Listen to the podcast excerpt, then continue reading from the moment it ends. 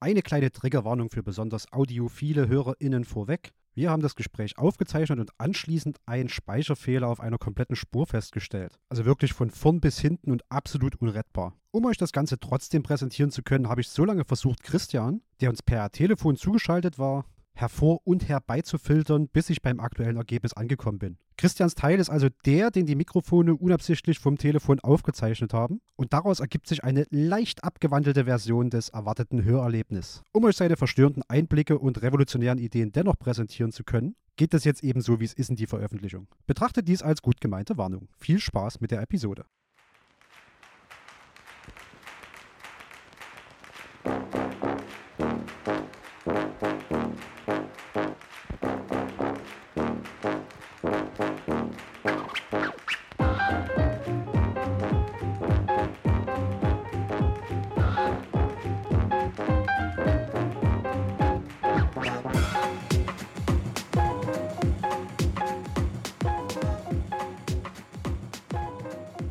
Hallo und herzlich willkommen zum Kaffeepot, dem Podcast des Kaffeesatz der Kulturkneipe in Chemnitz. Ich bin der Stefan und wir machen heute eine, oh, doch wieder eine ganz besondere Folge. Es ist irgendwo zwischen dem Interview angesiedelt und einem, die Crew stellt sich vor, weil ich habe in Person den Pascal hier sitzen und Per Telefon zugeschaltet ist der Christian. bevor wir die beiden näher vorstellen und mal schauen, was die im Kaffeesatz so machen oder gemacht haben, die allerwichtigste Frage vorweg, nämlich das Podcast-Getränk. Ich fange mal bei Pascal an. Hast du ein Podcast-Getränk und wenn ja, was hast du? Ich sage erstmal Hallo. Äh, hast du eigentlich nur besondere Folgen? Ist das so die, die Frage? Ich kündige, ich kündige, fast alles mit einer besonderen Folge an, das stimmt, ja. Das aber ist toll. das ist wirklich so irgendwo dazwischen. Nee, ich fühle mich zwischen besonders und nicht so besonders. ich mache mal das Getränk auf. Es zischt jetzt nicht, weil ich es mir vorher in meiner Gier schon mal aufgemacht hatte und jetzt nochmal verschlossen habe, ähm, um das Nicht-Zischen zu simulieren. Äh, ich trinke eine Okrostitzer. Und äh, Solide. Weil das durch, jetzt kam ich, durch mich da kam das damals ins Kaffeesatz, Chris. Da habe ich drauf bestanden. Ähm, aber vielleicht ist es eine Story für später. Wie bitte? Ist das nicht ein Thüringer Bier, Jena? Nein, Leipzig, Leipzig. Dann gehen wir mal weiter zum Christian. Christian, hast du ein Podcast-Getränk bei dir stehen? Ja, ich habe ein äh, Batwa Alko. Kannst du das nochmal wiederholen? Batwa, also dieses äh, Badweiser, was auf Tschechisch Batwa. Ach, das Budvar, ja, okay. Ja. Oder Budvar, ich weiß nicht auch nicht genau, wie man es ausspricht, ja. Und ich selbst sitze mit einem Stiegel Goldbräu hier, einem Salzburger Bier. Das war Bier der Woche gerade und ist jetzt gerade Bier des Monats und muss jetzt alle werden. Deswegen. Wird es ein Bier des Jahres. Wird es ein Bier des Jahres. so lange ist nicht mehr hin. Okay. Ich habe schon angekündigt, ihr beiden seid oder wart im Kaffeesatz tätig. Wir gucken mal. Ich würde ein bisschen was zu euch erzählen und ihr könnt reingrätschen, wenn irgendwas stimmt oder nicht stimmt, verbessert werden kann oder sogar noch verschlechtert. Ich hoffe sogar auf Letzteres. Okay. Klingt interessant. Mit wem legen wir los? Pascal oder Christian? Ich lege mal mit Christian los, weil wir Pascal mit dem Bier angefangen haben. Christian, Du bist 2010 von Berlin nach Chemnitz gekommen und im Rausch des Mangels hast du begonnen, das Kulturleben wahrzunehmen. Stimmt das so? Das, das habe ich geschrieben, ja. Deswegen kann ich es jetzt, auch wenn es falsch ist, muss ich es ja so stehen lassen. Äh, nee, genau, ich hatte diesen wilden Effekt, dass äh, plötzlich es nicht mehr so viel Kulturleben äh, gab und ich Dinge verpassen konnte, was mich derartig äh, überfordert hat, dass ich dann äh, angefangen habe, alles wahrzunehmen und äh, war tatsächlich mehr draußen als noch in Berlin. Es war quasi eine Prärie im Vergleich zu Berlin sozusagen. Chemnitz. Richtig. Richtig. Okay.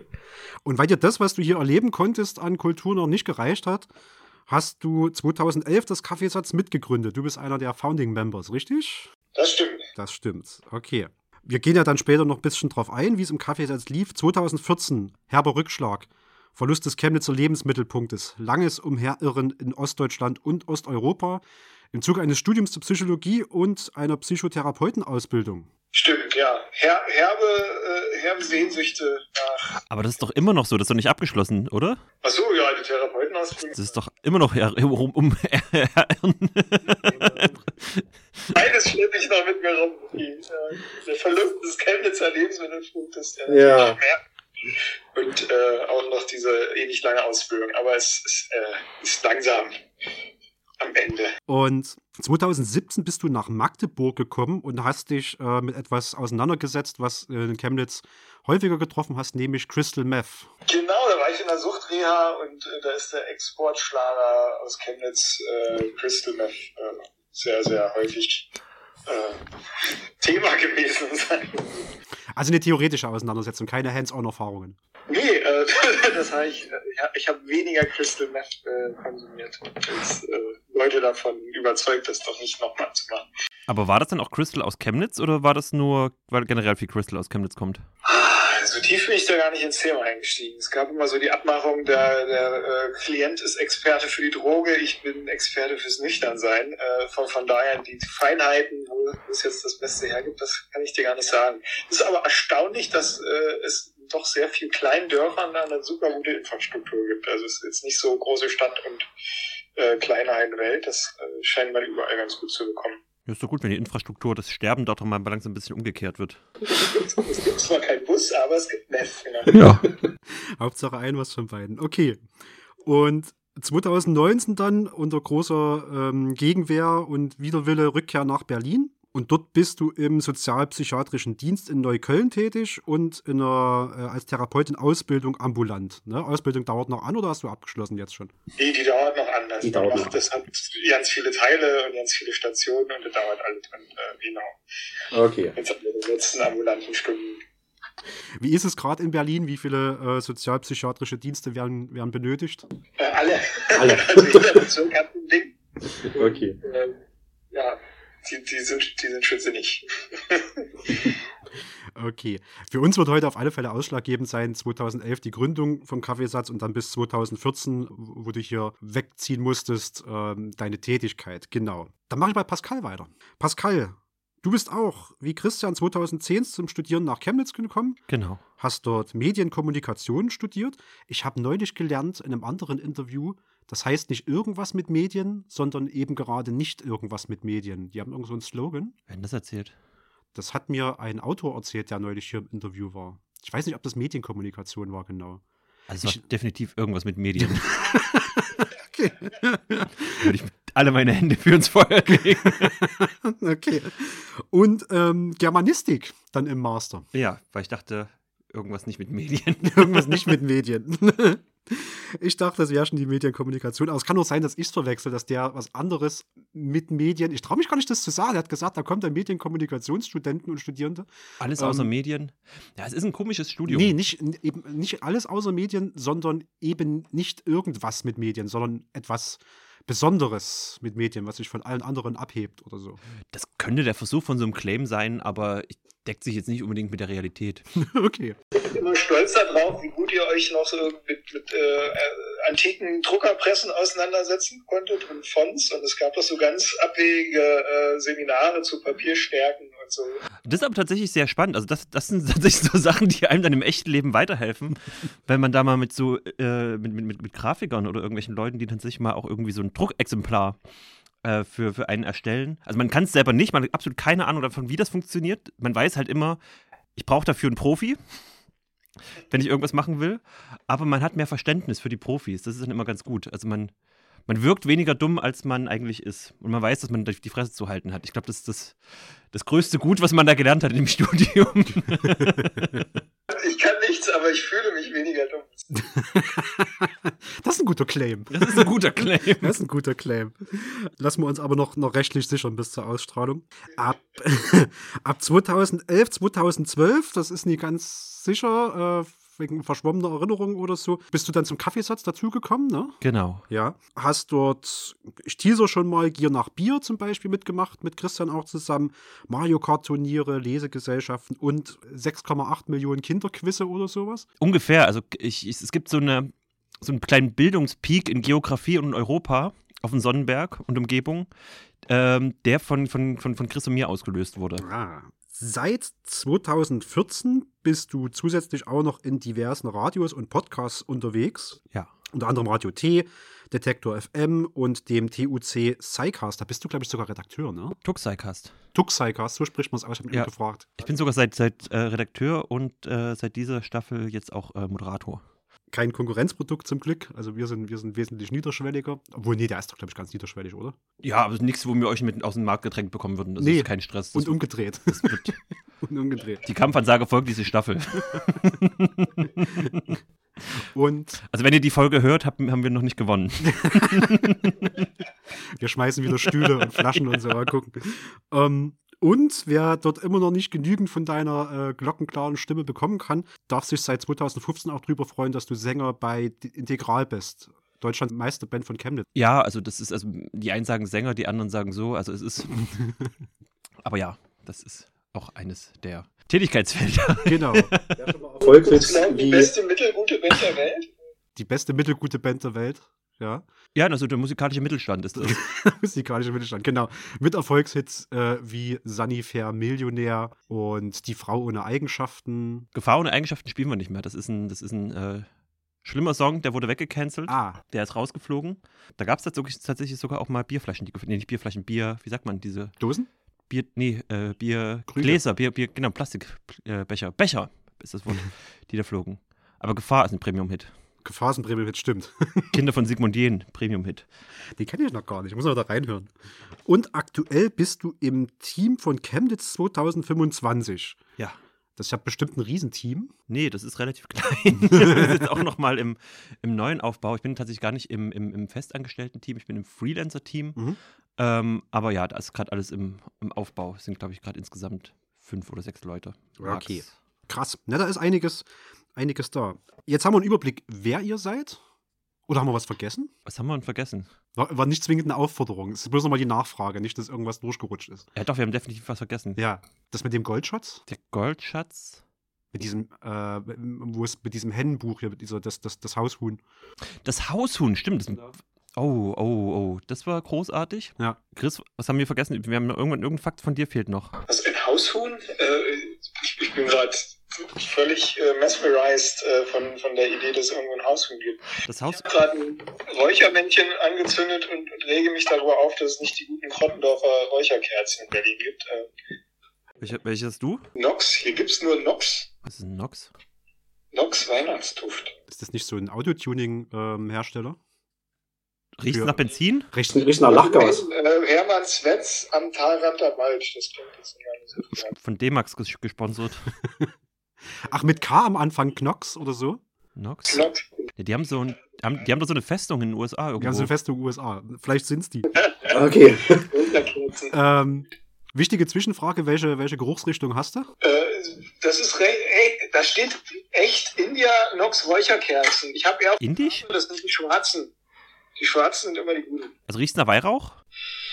Ich sage, es riecht nach Räuchermännchen. Ich kenne Weihrauch nicht so. Also, aber ich habe festgestellt, das ist ein ziemlich guter Marker, wenn Leute in dein Büro kommen. Die Wessis, die erinnern sich an äh, Kirche äh, erinnert und die äh, Ossis denken an Räuchermännchen. Ich habe tatsächlich Dann müsste es Weihrauch sein. Weihnachtsassoziationen. Dann wird es Weihrauch sein, ja, ja. Naja. Der Klassiker. Okay. Wenn wir nichts vergessen haben, dann springen wir mal direkt rüber. Ihr beide wart so ziemlich an den Anfängen des Kaffeesatz mit dabei. Christian ganz am Anfang und Pascal dann ganz, ganz kurze Zeit später.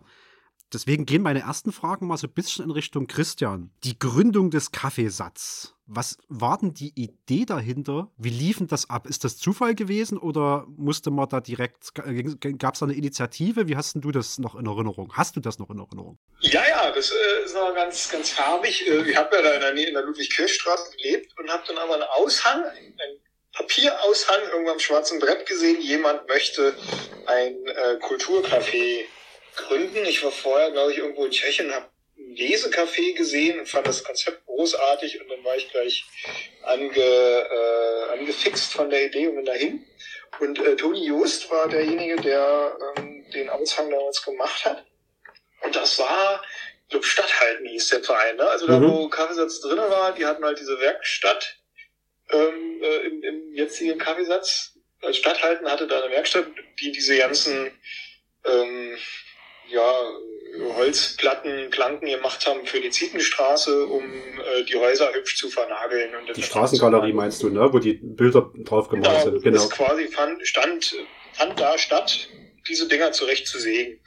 Und äh, da traf sich dann aber quasi eine ganz bunte Truppe. Eigentlich interessant, wo es halt ausgehängt war, weil wir waren jetzt eigentlich wenige Studenten, vielleicht drei oder vier. Ja. Und ansonsten waren da äh, Musiker, Handwerker, Bäcker, äh, Lehrer.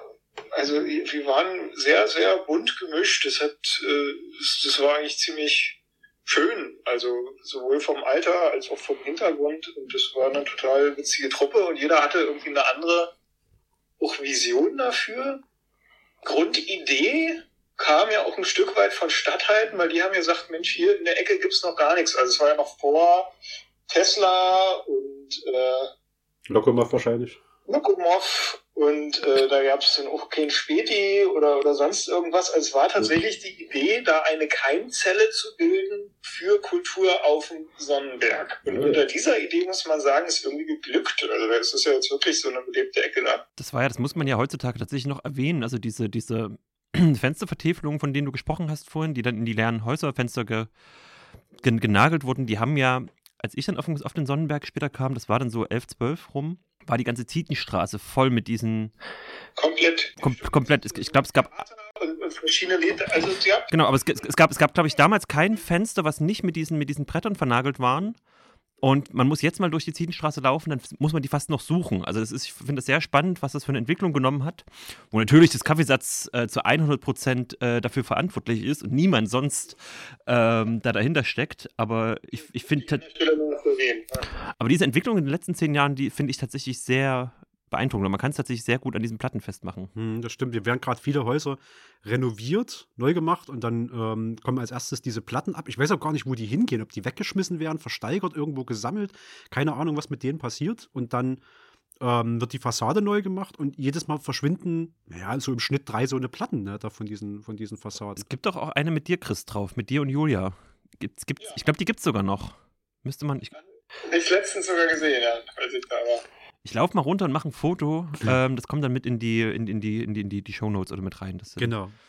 Okay, also eine Handvoll Leute, gar nicht alles zwingend Studenten, also Studierende, sondern ähm, ja, Leute aus der Umgebung. Von, Sogar tatsächlich die Minderheit, genau. Und die Leute Ja. hatten tatsächlich irgendwie Lust auf einen Ort, in dem man irgendwie was machen kann, in dem Kultur veranstaltet werden kann. Das gab's nicht. Also das war Mhm. ganz früh da eine Idee, irgendwie überhaupt mal eine Plattform zu haben, wo Dinge Ja. stattfinden können. Und so bunt wie äh, die Truppe war, so bunt war auch die Idee. Und man war eigentlich recht schnell offen, dass wir das äh, auch so breit gestalten. Und dann hat halt immer jeder irgendwie was eingebracht und äh, ja. Und es ging dann recht lange so. Und dann hatten wir natürlich aber dadurch, dass das nicht nur Studenten waren, sondern auch richtige, echte Menschen mit Fähigkeiten, die nicht nur sich äh, nicht dumm gefühlt haben, sondern auch die gekonnt äh, ging das dann mit der Renovierung auch, glaube ich, ganz, ganz fix, dass wir das da irgendwie herrichten konnten. Obwohl ich bis heute noch diese Geschichten von Toni höre, wie, wie furchtbar diese Renovierung gewesen sein muss. Also so vom, vom Anstre Anstrengungsgrad. Deswegen bin ich ganz froh, da erst nach Abschluss der Renovierung angekommen zu sein. Ich Toni hat auch einfach so den Löwenanteil gemacht von, äh, von, von das so von Grund auf auch durchgemacht. Ne? Also viele kamen da immer mal freudestrahlend rein und haben ehrenamtlich geholfen, aber ich glaube so, dass äh, das Gros, da, da war schon Toni immer, also der war immer da irgendwo mit dabei. Mhm. Naja, äh, hat, er, ja, hat er wahrscheinlich auch äh, noch nicht die Verklärung, sondern einfach realistische Bilder von der Aktion. mit Ich sag mal, das ist ja auch einiges, ne? Da musste der Boden neu rein, dann äh, wurde diese Theke hier hingezimmert, die kleine Bühne mit hoch, das scheint ja von Anfang an ein bisschen das Konzept gewesen zu sein, ähm, einen Raum zu haben. ja, wo, wo Kultur stattfinden kann. Auch Malern, auch, es gab Mhm. auch keine Decke, also das haben wir irgendwo von einer Fleischerei, glaube ich, in der Nähe abgebaut. Dann haben wir alle diese komischen Iglitplatten da, oder was das ist, Ja. äh, diese viereckigen Dinger noch mit Stoff bezogen, damit das nicht so nach Zahnarztpraxis aussieht. Und das musste auch mal ausgetauscht werden. Da war ich tatsächlich mal bei so einer Bauaktion dabei, gegen, äh, wegen Brandschutz. Das ist jetzt alles, äh, diese einzelnen Stoffbahnen mussten einzeln ausgetauscht werden. Das sind jetzt so brandbeschleunigende. Wie heißt Umgedreht.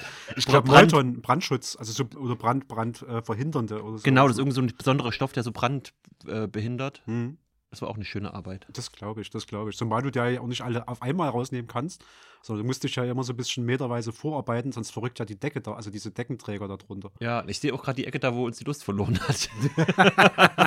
Okay. Okay, also das Grundkonzept war, äh, einen Raum für alle Anwohner, Anwohnerinnen zu schaffen, um hier Kultur zugänglich zu machen. Ähm, ist es auch bis heute noch, ne? Obwohl jetzt die meisten natürlich als Gäste reinkommen, klar. Aber es ist weiterhin so ein Raum, Kultur zu schaffen. Kannst du dich erinnern, ob es irgendwelche, jetzt mal abgesehen von handwerklicher Befähigung und Zeit, ob es irgendwelche Hürden oder Probleme gab, wo du gesagt hättest, pff, damit hätte ich nicht gerechnet bei einer Vereinsgründung oder das war irgendwie strange oder aufwendig oder sowas?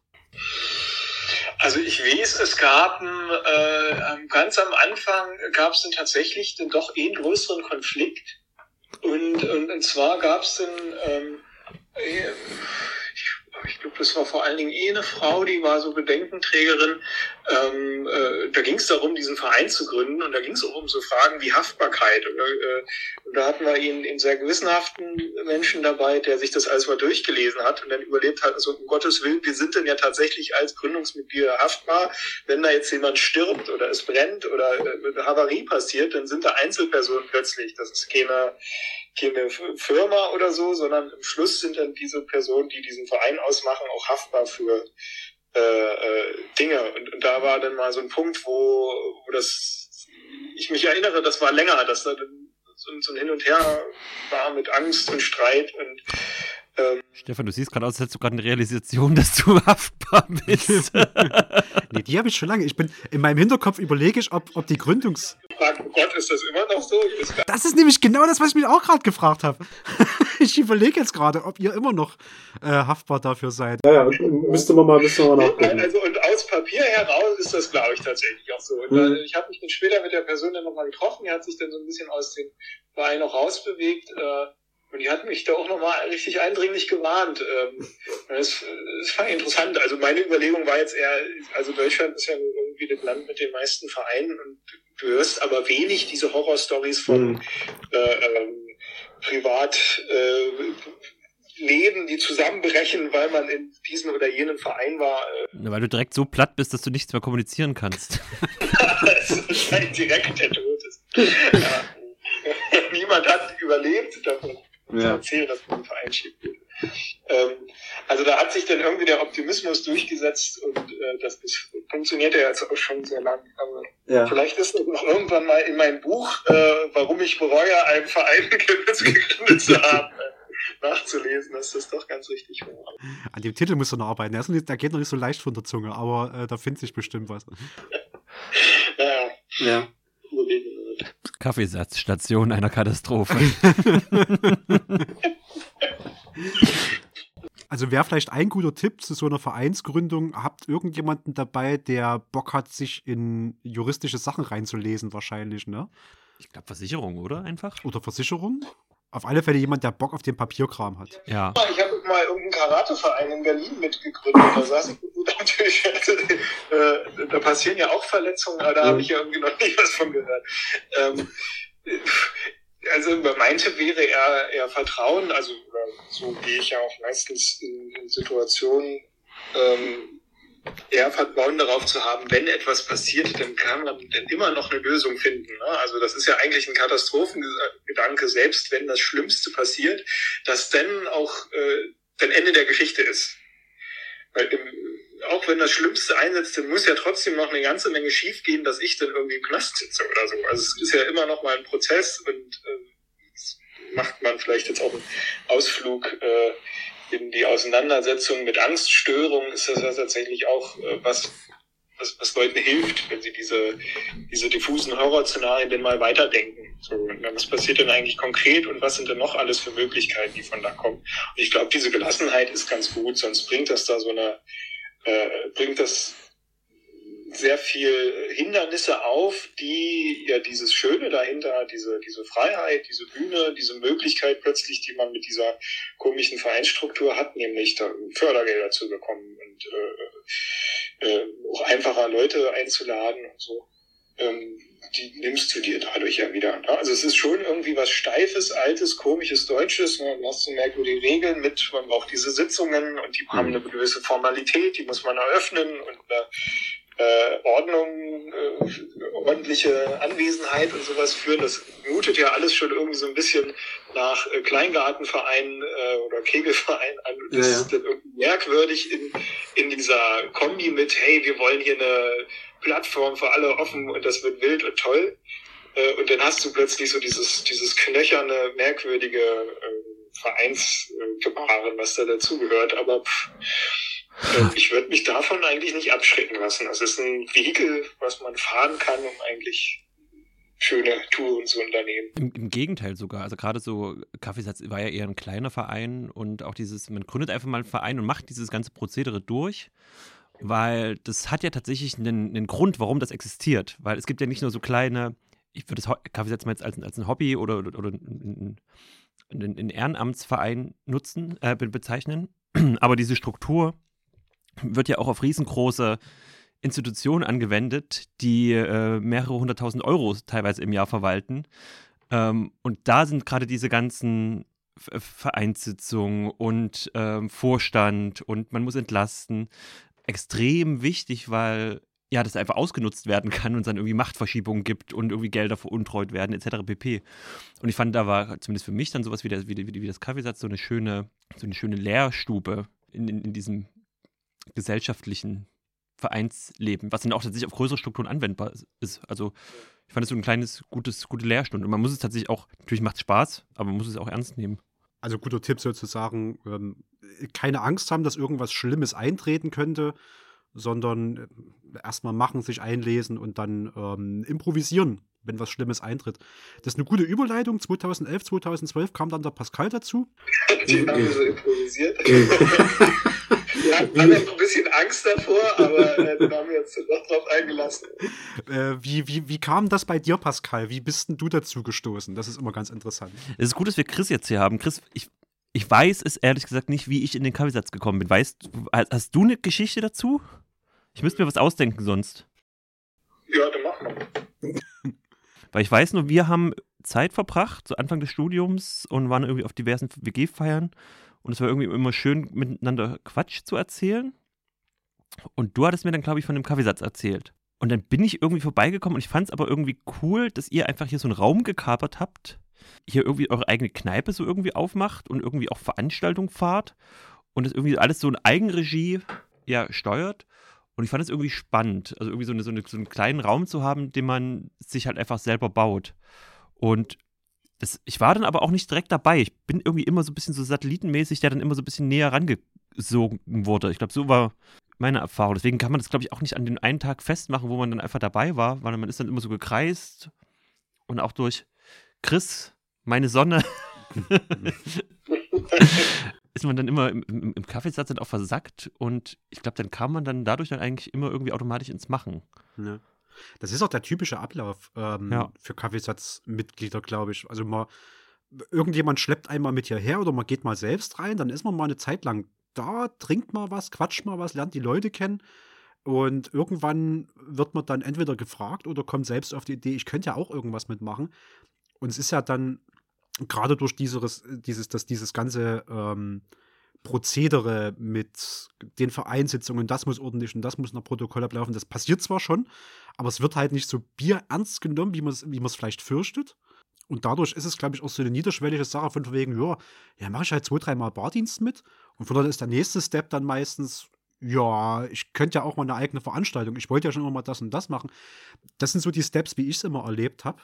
Ja, würdest du es bestätigen? Ja, ne, absolut. Also ich glaube, ich hab, bin auch tatsächlich, ich bin, glaube ich, eher tatsächlich über die Veranstaltungen reingekommen als über die Bardienste. Mhm.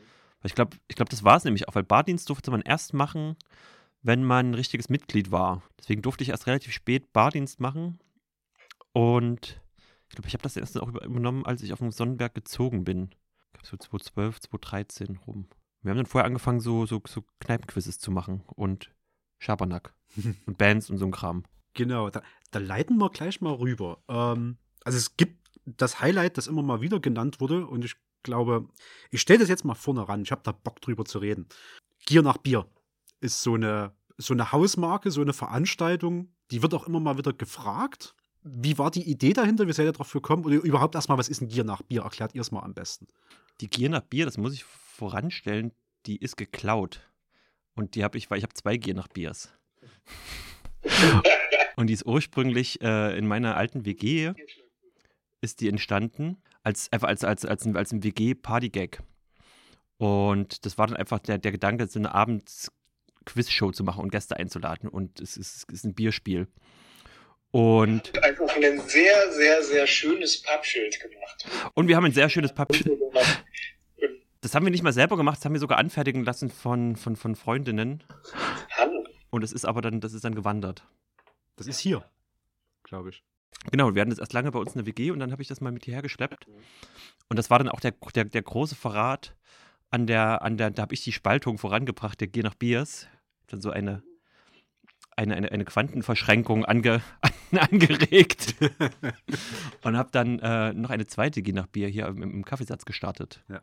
Und äh, es ist eine Quizshow, ein Kneipenquiz, ne?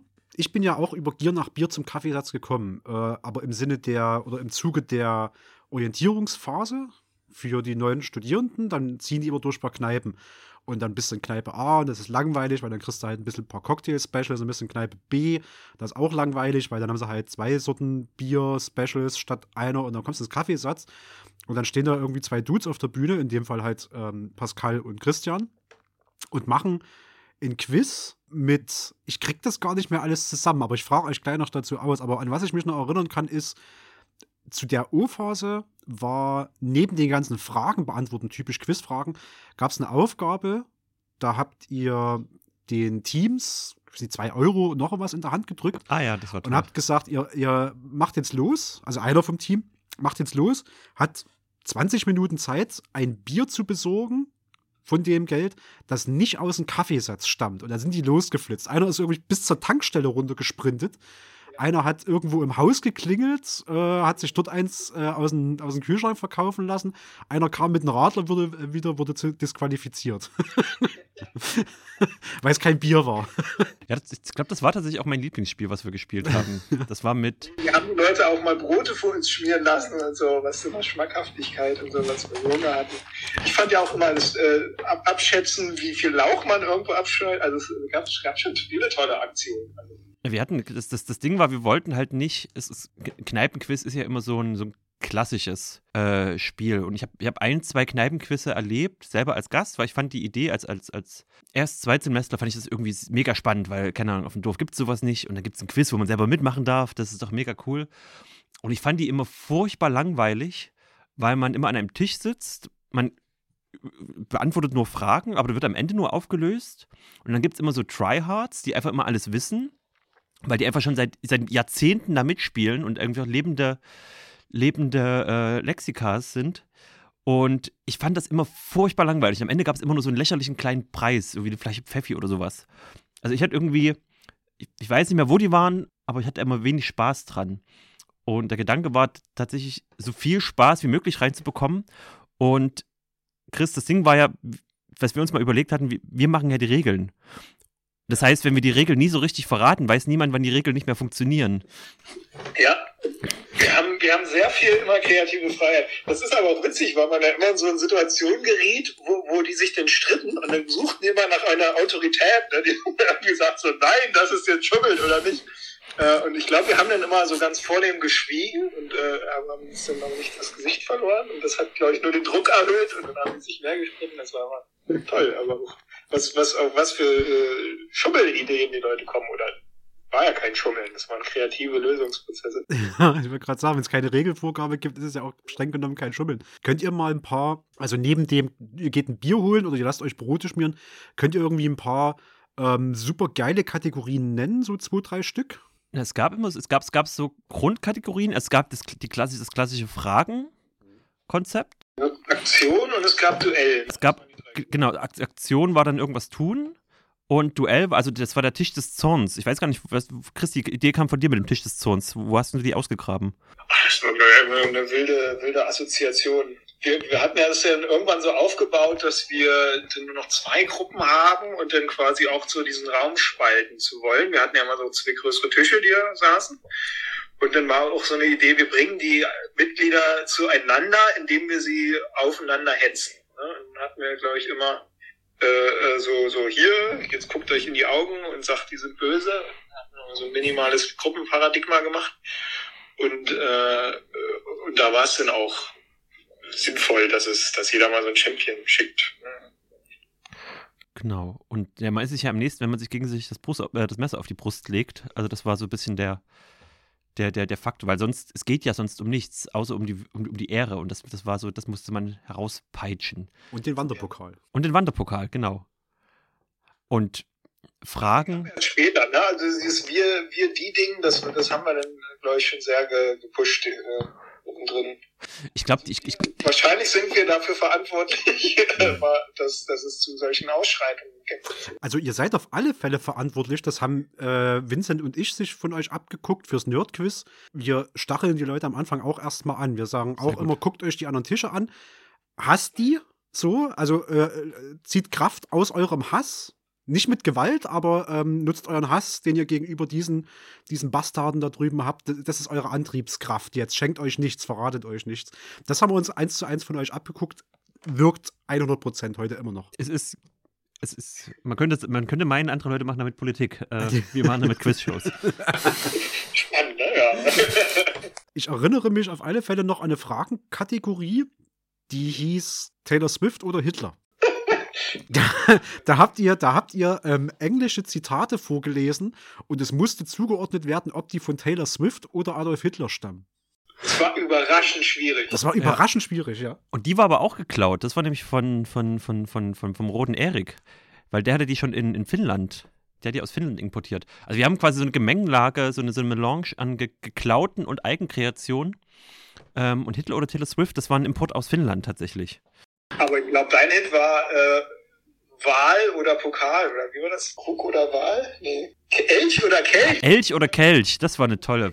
Elch oder Kelch. Wo Leute in einen Topf greifen mussten und äh, da gab es entweder ein Foto von einem Elch oder ein Foto von einem Kelch zu erbeuten. Und sie mussten vorher raten, ob sie einen Elch oder einen Kelch ziehen. Dumme, dumme Wortwitze, die dann äh, in Genialität gegossen wurden. Oh Gott, ey. Eine, eine wir hatten auch mal japanischer ähm, Autor oder Pokémon, das war auch gut. das war auch überraschend schwierig. ja. Könnt ihr euch noch an ähm, zwei, drei Kopfnussfragen erinnern, abseits von den Kategorien, die dabei waren? Meine Lieblingskategorie, also ich, ich habe immer eine, eine Kategorie, die sich äh, nur um Gregor Gysi trete reingeschmuggelt. Und da war tatsächlich mein Lieblings-Fun-Fact oder zwei Lieblings-Fun-Facts. Ähm, das eine war, ähm, welche Ausbildung hatte äh, Gregor Gysi, bevor er das Jurastudium begonnen hatte, abgeschlossen? Und das zweite ist, äh, wie viele Bierdosen übereinander gestapelt ergibt die Größe von Gregor Gysi? Das waren meine Lieblingsfragen tatsächlich. Das waren auch interessante Facts, weil die konnte man tatsächlich rausbekommen. also das, das, erste ist einfach ganz Bioarbeit, aber ähm, einfach diese Dosenfrage von Gregor Gysi, ich glaube sechs waren es tatsächlich. Mhm. Und ich habe es rausgefunden tatsächlich, ähm, ich hätte auch einfach eine Dose, Bierdose nachmessen können, aber ich hatte keine Bierdose zu Hause und habe mich dann einfach in ein wirres Internetforum begeben, wo ähm, Spieleprogrammierer sich diskutiert, also diskutiert haben, wie sie Getränkedosen in ein Spiel reinprogrammieren und sich dann einer gefragt hat, wie groß die denn eigentlich sind, damit die die große, richtige Größe haben. Und daher habe ich den, den Multiplikator ähm, für die Größe von Gregor Gysi rausbekommen. ich glaube, sechs sind es. Okay, ist schwer zu toppen. Christian, bei dir, fällt dir noch irgend so, ein, so eine geile Kategorie ein, wo du irgendwie. Ähm, also, um sie aufzulösen, be be Kleine bis mittelgroße Säugetiere, das war eine Kategorie, die mir sehr viel Spaß gemacht hat. Wir sind so ein paar Australien-Fragen dazu noch hängen geblieben. Ich glaube, in welche äh, Richtung ist der Beutel des Wombats geöffnet? Äh, hin, hin zum Kopf, hin äh, zum Po, äh, von der linken Schulter hin zur äh, nach rechts unten oder Wombats haben überhaupt gar keinen Beutel, du rassistisches Stück Kackscheiße. Ich glaube, das waren die vier Optionen und das war tatsächlich die Antwort hin zum äh, Po, weil die äh, so so buddeln, um, um so einen Bau zu bekommen und damit die Kinder nicht die ganze Zeit Dreck in die Fresse kriegen, äh, haben die den Beutel nach hinten. Das ist der pädagogische Teil des, des, des Podcasts heute, äh, weil ich wusste das nicht, dass Wombats Beutel haben. Flasht mich gerade völlig. Wir haben ja alle Beuteltiere. Also alles, was Säugetier auf, auf also sind ja keine Säugetiere, aber alles, was flauschig ist auf, in Australien, ist ein, ist ein, ist ein Beuteltier. Und, und, und, will dich umbringen. Und will dich umbringen. Also sie haben einen Beutel und ein Messer. Das ist ein Funpack mit Wombats äh, kacken viereckig. Das wusste ich, das wusste ich. Das wusste ich, aber mit dem, mit dem Beutel und dem, und dem Messer darin ist ein bisschen wie auf dem Sonnenberg, fühlt man sich gleich heimisch, aber das wusste ich nicht. Okay, ein Netto-Beuteltier. das ist ein Netto-Beuteltier. Ich erinnere mich auf alle Fälle auch noch an eine spaßige Kategorie, die trauen wir uns im Nerdquiz noch nicht. Das ist äh, Frag die Moderatoren. Da habt ihr Ah einfach ja, die ist super. das, das ist sehr geil. Da habt ihr einfach wild geschossen und gesagt, okay, und jetzt seid ihr dran. Ihr ähm, stellt den Moderatoren eine Frage, also euch beiden. Und wenn die die nicht beantworten können, dann kriegen, kriegt ihr den Punkt. Ich habe das, glaube ich, mal probiert als so eine Bonusrunde im Nerdquiz, wo uns die Fragen ausgegangen sind und es irgendwie so Zwischenstand war, dass die das vorher aufschreiben und dann ähm, uns fragen. Aber puh, das ist auf alle Fälle da muss man schon ein bisschen Showmaster-Erfahrung haben und sehr, vor allem sehr, sehr viel wissen oder sehr viel zusammenreimen können. Nee, gut raten, tatsächlich. gut raten. Also ich finde, wenn man so tausend Fragen selber gestellt, äh, gebaut hat, dann kriegt man irgendwann ein Gefühl dafür, wie man äh, Distraktoren herstellt. Ne? Also Du, musst, du hast ja dann die Antwort A und dann musst du dir dann noch drei andere ausdenken und dann meistens äh, assoziieren Leute so rum. Und darüber kriegt man dann meistens ein Gefühl, in welche Richtung geht's denn. Ja, das war Chris Herangehensweise, ich habe geraten.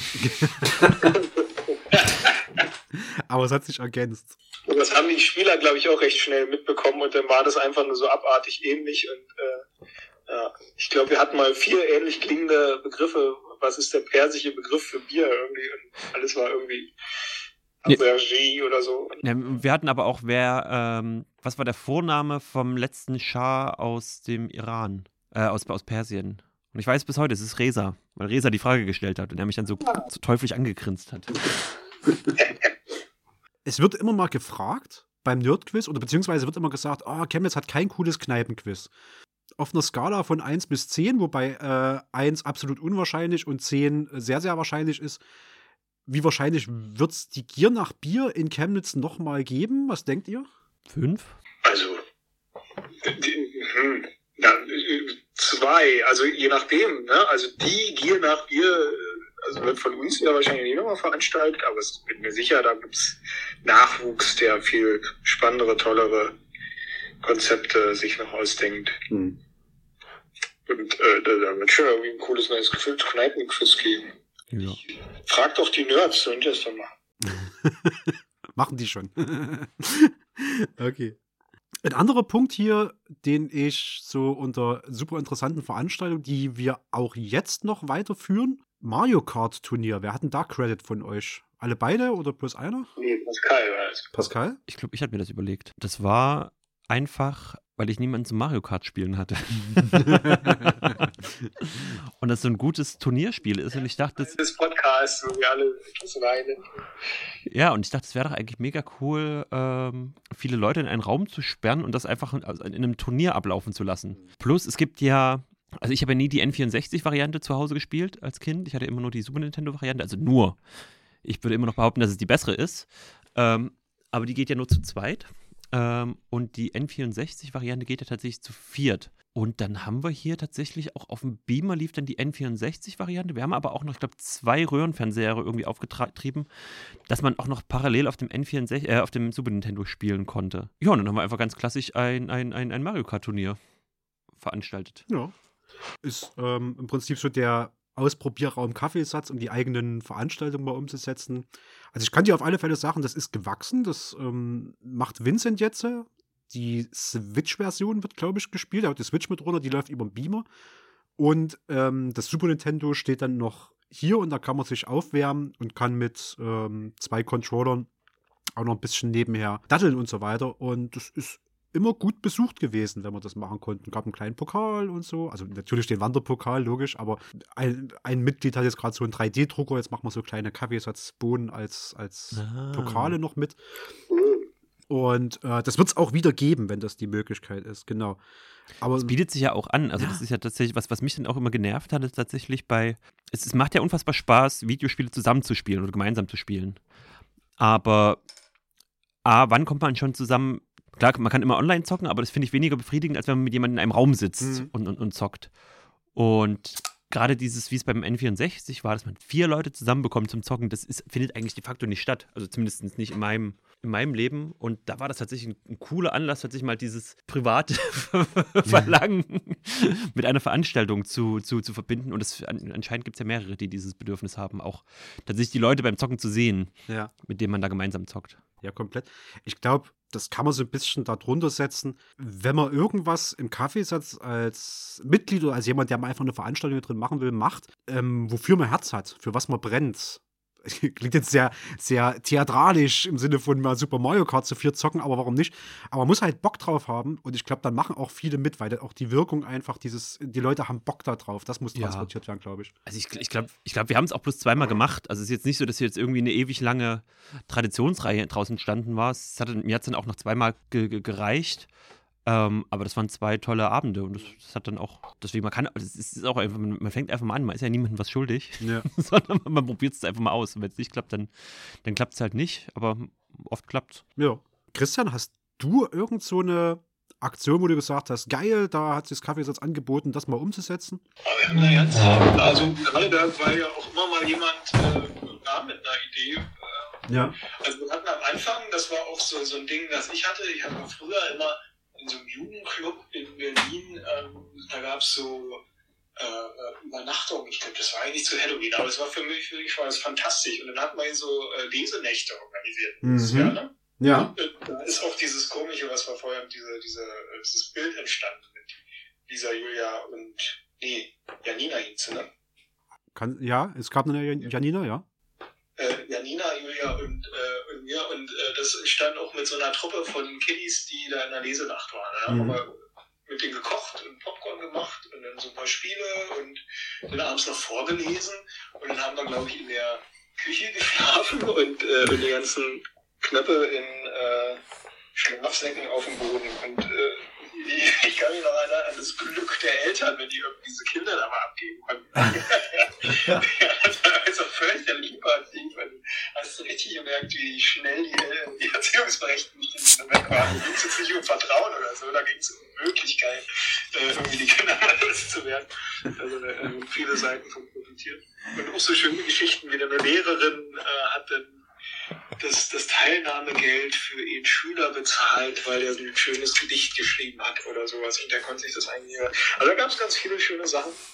Das war süß.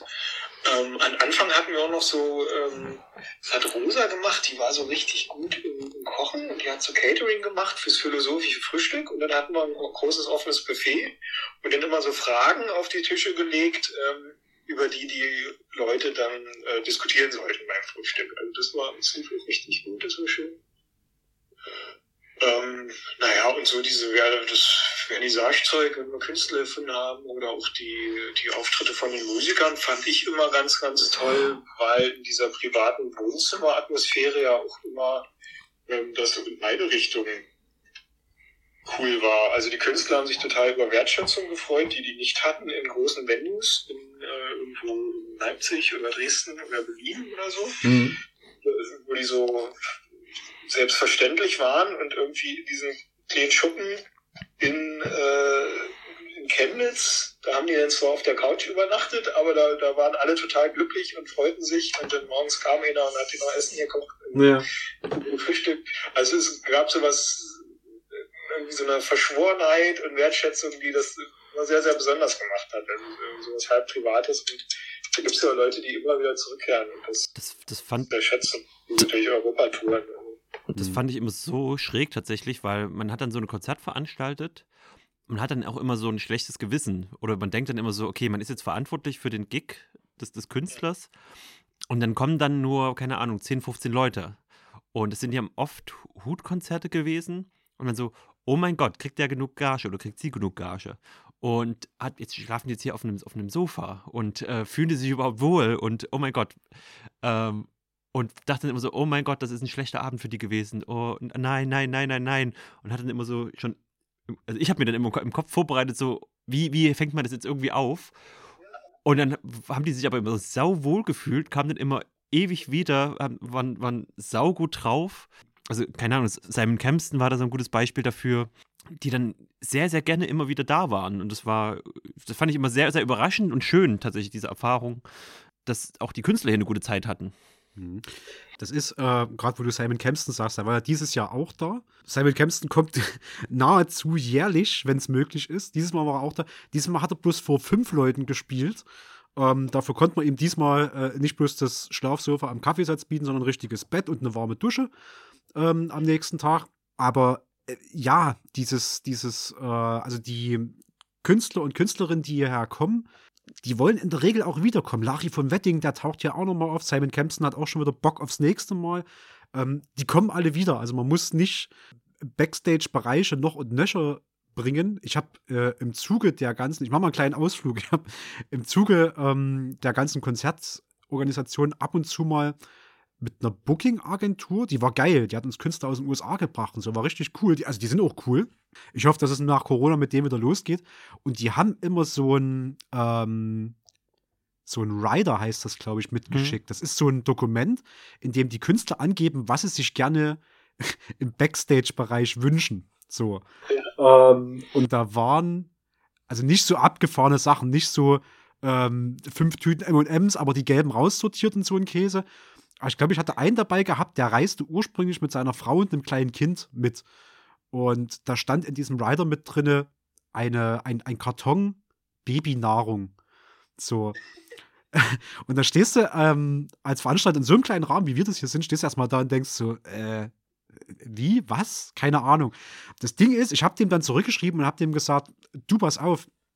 A, ich habe keine Ahnung, was dein Baby für eine Nahrung isst oder braucht. Also weder privat noch jetzt hier in dem Rahmen. Karotten. Karotten. so. Ähm, und B, ich kaufe jetzt nicht für einen Auftritt einen Karton Babynahrung. Wenn du hier bist und du hast dein kleines Kind mit, dann lass uns halt mal runter in Netto gehen oder sowas, dann holen wir halt zur Not noch mal was. Das ist vielleicht kein Stress, aber ich kaufe nicht das und es ließ sich immer einigen mit diesem, mit diesem Rider. Also. Habt ihr den ähm, Kindern einen Döner geholt vom Perspolis? Ja, Kindern einen Döner geholt, habe ich in den Mixer gelegt. nee, das Kind war nicht mit. Ähm, aber das Ding ist halt, äh, also meine Erkenntnis ist hier, die kochen halt alle auch nur mit Wasser. Äh, klar schickst du erstmal einen großen Rider und möglichst viel möchtest du ja davon auch erfüllen.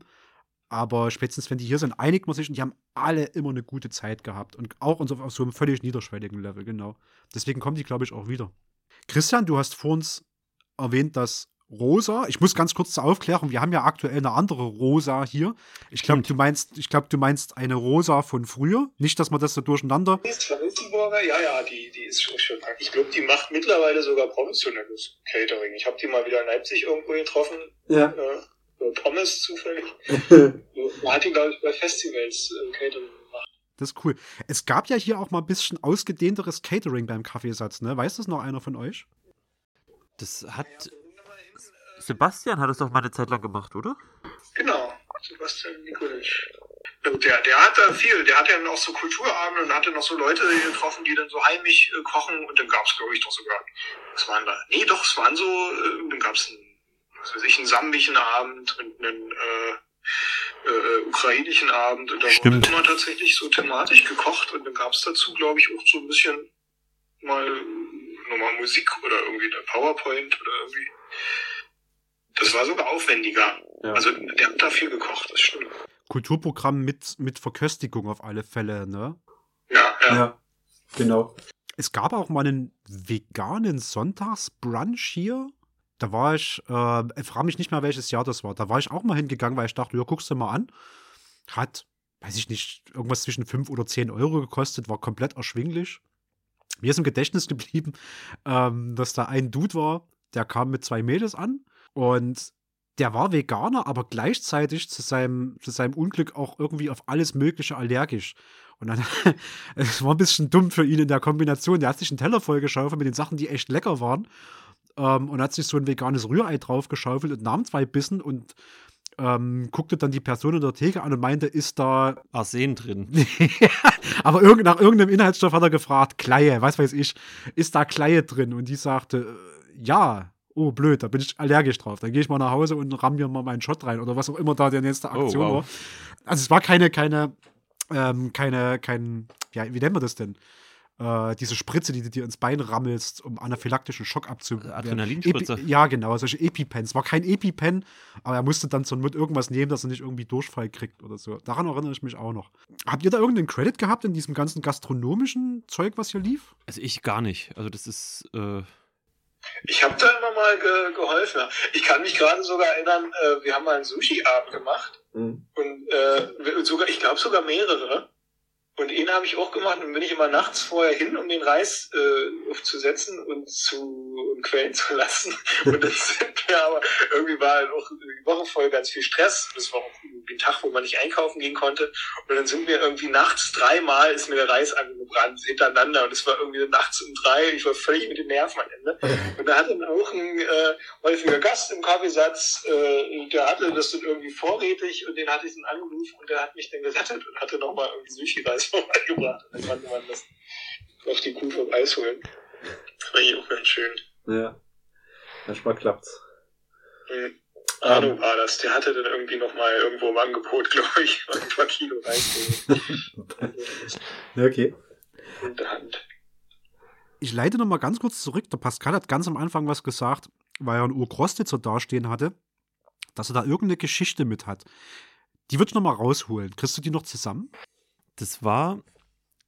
Also man hat dann schon hier doch, doch eher mehr, mehr mehr Bier getrunken als Kaffee. Und ich komme mir gerade so ein bisschen vor, wie der, der, der alte Mann er- erzählt von früher. Aber also Okrostitzer war tatsächlich in meiner Jugend immer mein Lieblingsbier, weil ich, ich komme eigentlich aus der Nähe von Leipzig, vom, vom, vom Dorf. Und es gab so diese Einzugsgebiete von diesen Brauereien. Ähm, und Okrostitzer war da eigentlich immer das Standardbier. Jede Kneipe war damit ausge, ausstaffiert. Ähm, aber hier in Chemnitz gab es das nicht. Also es gab einfach auch kein Okrostitzer im Laden zu kaufen. Und ich weiß noch tatsächlich diesen, dieses eine Jahr, als auf einmal in dem Edeka, in dem ich immer einkaufen war, auf einmal das Okrostitzer auftauchte. Das war so ein bisschen, als wenn das Westgeld gekommen ist. Und da begann das dann auch so ein bisschen, dass das mit diesem Bier der Woche begann. Und ich glaube, ich, ich weiß nicht, ob wir Okrostitzer generell als Bier der Woche mal angeboten haben oder ob wir es direkt ins Sortiment aufgenommen haben.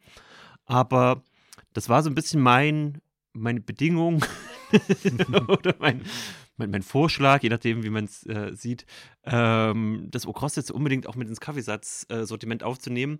Natürlich komplett uneigennützig, um auch den lieben Gästen den Geschmack des, des Okrostitzers äh, näher zu bringen. Okay. Das ist Auftrag, also. Ich würde mal in dem Kapitel Erinnerungen ans Kaffeesatz, was der Opa noch wusste, ähm, dahingehend mal ein bisschen ausleiten. Ich würde euch beiden mal kurz Gelegenheit geben, noch mal so ein bis zwei Highlights oder Magic Moments aus dem Kaffeesatz zu nennen, wo ihr sagt, so, das war ähm, der geilste Abend überhaupt in meiner ganzen Kaffeesatzkarriere. Ich fange mal mit Christian an. Ich glaube, der geilste Moment war, ähm, als ein guter Freund, äh, Konstantin Willecke, äh, uns, äh, der, der war ein wahnsinnig guter Tänzer, ich glaube sogar Tanzlehrer. Und äh, der hat es geschafft, äh, das Kaffeesatz in einen Tanzsaal äh, zu verwandeln. Oh ja. Über so einen Abend, wo wir da als Wohnzimmerkneipe genutzt haben und das äh, wurde dann äh, feuchtfröhlich und dann auch musikalischer und wir haben alles an den Rand geschoben und er fing an äh, mit allen zu tanzen und aber halt so nicht so wackeln, sondern so so gut und drehen und, und Hüfte und so Dingen. Also es war Okay. äh, ganz toll. Und äh, dann hat er angefangen Fang zu spielen äh, und das, das hat mich so erwischt äh, als als rauschende Musikrichtung, äh, die ich seitdem so sehr mit äh, Ausgelassenheit und Freude und Feiern verbinde, wie, wie sonst nichts. Also das waren, das waren sehr, sehr tolle Momente. Mhm. Das war dann auch eine sehr ausgelassene Feier. Die ging auch sehr, sehr lange. Also wurde auch tatsächlich im Kaffeesatz wild getanzt. Das war. Ja, und gestampft und geklatscht und also es war, alle haben da sehr, sehr intensiv mitgedacht. Es war eine besondere Form des Tanzens. Das lässt sich gar nicht so. Es war so ein Kollektivrausch. plötzlich. Man war da auch immer so ein bisschen, also ich, ich weiß, weil Chris, du warst da sehr ausgelassen und ich, ich habe bei sowas aber immer noch im Hinterkopf äh, die Polizei und die Nachbarn. und ich hatte permanent die Verhaftung im Hinterkopf. Aber gleichzeitig war die Party auch so gut, dass man. Häufig passiert in, an anderen Orten, als ich das immer wieder machen wollte. Ja, ja, das ist. Von Anfeuern äh, tatsächlich gefährlich. Es war tatsächlich absurd, dass dieser Abend funktionierte. Das einzige Mal, dass hier Polizei drin war, in, in meiner Zeit, also 2016 bis jetzt ungefähr, waren ein paar Beamte, die weiter unten an den Tatort gegangen sind und mal irgendwo aufs Klo mussten vorneweg. Und dann haben wir die hier aufs Klo gehen lassen. Sonst bisher noch nie. Also hast du schön 50 Cent abkassiert. Die haben uns sogar mal kostenlos reingehen lassen und wir haben denen kein Bier gegeben. War ja auch ein Dienst. Ah, Mist. Ja. Ähm, Pascal, bei, hast, hast du irgendwas auf dem Schirm, wo du sagst, ah, magischer Moment, richtig geil? Ich glaube, ich weiß nicht, ob das ein magischer Moment war, aber das war so ein Moment, ähm, wo man diesen, diesen Ort, wo man gerade ist, auch so ein bisschen mal versteht. Weil man, man steht dann hier abends an, an der Bar, macht dann Bardienst und sind dann einfach nur zwei, drei Leute da. Und teilweise geht es dann aber auch bis, bis zwei um drei. Ähm, und dann fängt es so an, dass dann die komischen Gestalten mal so reinflattern. Weil Chemnitz ist jetzt nicht unbedingt die Stadt, wo ähm, die Kneipen durchgehend gängig immer aufhaben ähm, und es immer eine mega Auswahl gibt. Und ich saß dann an der Bar und auf einmal kam ein Typ rein und wollte einen 100-Euro-Schein gewechselt haben. Irgendwann nachts um zwei, um drei. Und ich dachte so, Moment. den, den, du dir mal genauer an, den, den Schein. War dann aber auch nichts äh, nix, nix, nix auszusetzen an dem Schein. Dachte, ich, okay, gut, dann macht man den jetzt halt klein. Und dann kam er eine halbe Stunde wieder, glaube ich, und meinte so, die, die, die, wollte mich, die wollte mich betrügen oder irgendwas. Was ist denn jetzt passiert? Ähm, und dann war das einer der Freier aus den umge umliegenden äh, Häusern. Weil man dann auch immer wieder gemerkt hat, okay, das ist halt, ähm, man, man ist halt auch einfach in, in einem Bereich der, der, der äh, Hausprostitution. Also Ja. das ist dann immer noch was dann auch zu diesem Gefilde, wo man sich gerade bewegt, auch dazugehört. Ja, das war so ein so ein Moment, wo man auch merkt, okay, ähm, es ist halt immer noch Sonnenberg, wo man gerade unterwegs ist. Ja. Aber es ist tatsächlich. Ich weiß noch diese Frau, die äh, also irgendwie auf, auf Meth war und reinkam und äh, da war gerade so ein lauschiger Spieleabend, also eigentlich so ganz ruhig und äh, älteres Klientel und da war so eine Frau, die hysterisch schrie und dann so ein äh, so, so ein Spülschwamm vor sich herhielt und damit rumfuchtelte. Und sie hat mich quasi mit der rauen Seite des Spülschwamms äh, bedroht und angeschrien. und die Leute waren alle völlig erstarrt und Angst an dem Tisch. Und ich dachte, ja, komm, wir rauchen erstmal eine. Hab die dann äh, so, so irgendwie so mit rausgenommen und dann ist die dann auch äh, da, davon ge, gewuselt äh, in, ihrem, in ihrem Film, den sie da gefahren hat. Aber das war, kann ich mich erinnern, sehr schön. Moment. Das ist auf, all- das ist auf alle Fälle ein Highlight. Aber, aber sowas gab es halt öfter, so bizarre Momente, wo man denkt so, what the fuck passiert jetzt gerade? Ähm, aber, es, aber es passiert nie was Schlimmes. Also es war immer so dieses, ähm, man ist zwar in einem relativ schwierigen Milieubereich, aber man, man ist halt nie eigentlich in der, in der Target-Zone. Also kein, zumindest bei mir ist, sind immer komische Sachen passiert, aber nie so richtig schlimme. Ja. Immer irgendwie liebenswürdig, ja. Ja, ja, das ist immer, das ist immer aber ja, es stimmt, da, da, da hast du recht, Pascal. Also, es gab immer mal Momente, die waren seltsam, aber nie schlimm. Was war das Schlimmste, was ich hatte? Ich hatte mal einen Typ, der kam rein und wollte unbedingt mit meinem Handy telefonieren, weil seins nicht ging, weil er wollte den Notruf wählen, weil es brennt. Und es war mir schon ein bisschen, also es war mir strange, aber in dem Moment habe ich nicht drüber nachgedacht, hab mein Handy, also habe halt 112 gewählt, ähm, hab dem dann mein Handy gegeben, dann hat er den Brand gemeldet, kurz darauf kam die Feuerwehr, hat auch hier ganz in der Nähe was gelöscht. Und irgendwann über die nächsten Tage kam die Kripo in Chemnitz auf mich zu, ob ich mich an den Typen noch irgendwie erinnern kann, ob ich den beschreiben könnte, weil das wohl irgendwie ein Brandstifter ist, der die Dinger öfter mal legt. Das hat sich Oh, dann, wow. das hat sich dann irgendwie zwei, drei Jahre hingezogen. Ich, sag, ich war dann ein paar Mal irgendwo auf dem, auf dem Gericht und habe Zeugenaussagen wiederholt, weil die es mal irgendwie verpennt haben mit dem Termin und whatsoever. Ähm, da hat wohl irgendwie ein Original Brandstifter von meinem Handy aus die Feuerwehr gerufen, weil er dachte, er ist clever, wenn er es nicht von seinem ausruft. Hat aber nicht so weit gedacht, dass ich ihn vielleicht noch beschreiben könnte. Also krass. ganz smart war der auch nicht so. Wow. Also es geht ums Brandstiften, aber nicht ums Abbrennen lassen.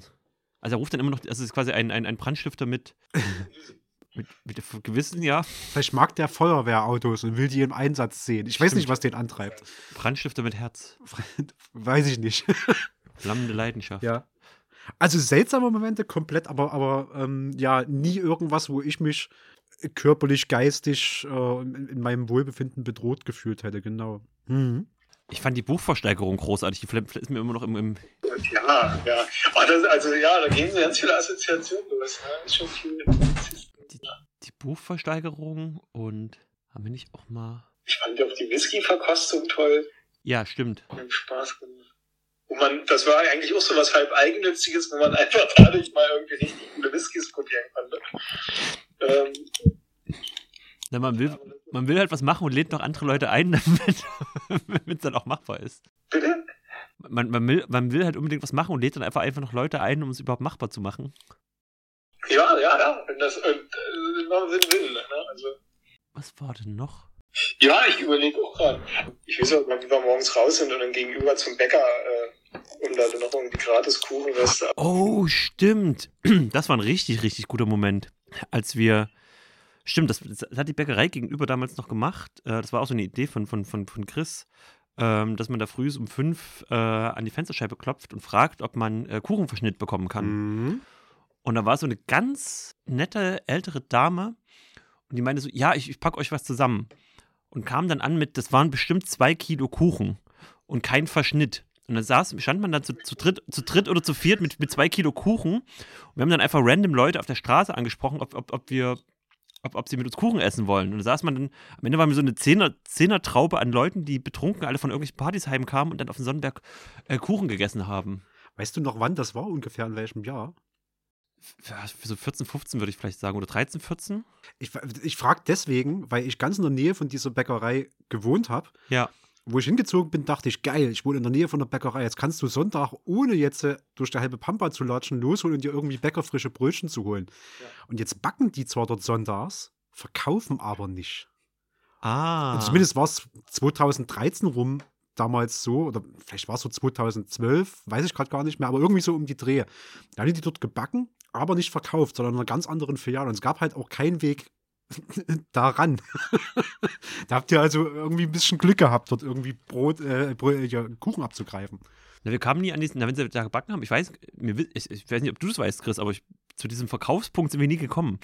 Da, da, wahrscheinlich hatten sie kein Terz mit irgendwelchen Kassensystemen oder so. Aber direkt vorne dran ist so eine Bäckerei. Also ich weiß auch immer, dass ein Kumpel, der ja jeden, der, der wohnte da drüber und der musste dann jeden scheiß Tag immer an diesem großartigen Geruch vorbei und der hat ja auch seinen Streuselschneckenverbrauch stark erhöht in der Mhm. Zeit. Ja, cool.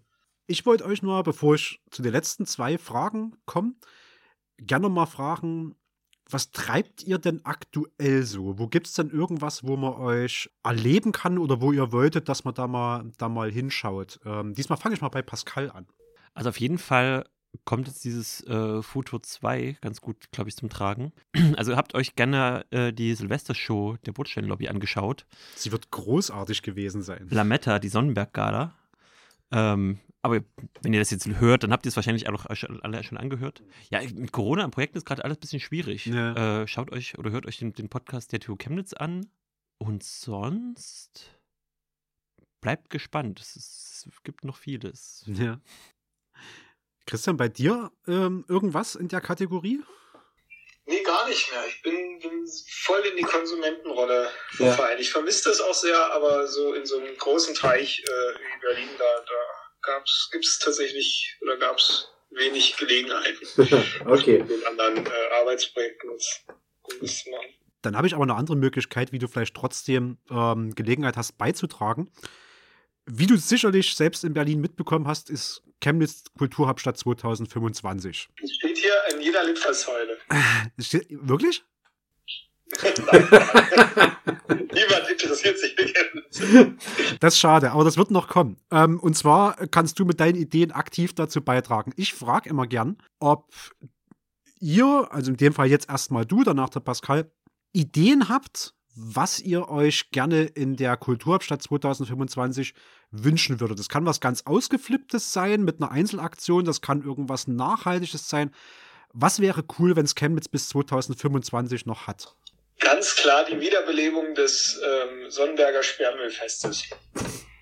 Ja, das war, also, also erstmal war es eine total geile Institution, wo Leute, äh, jung und alt, äh, Hand in Hand die Straßen lang flanierten, um in dem Müll irgendwie cooles Zeug zu finden, was man da nutzen kann aus den Kellern.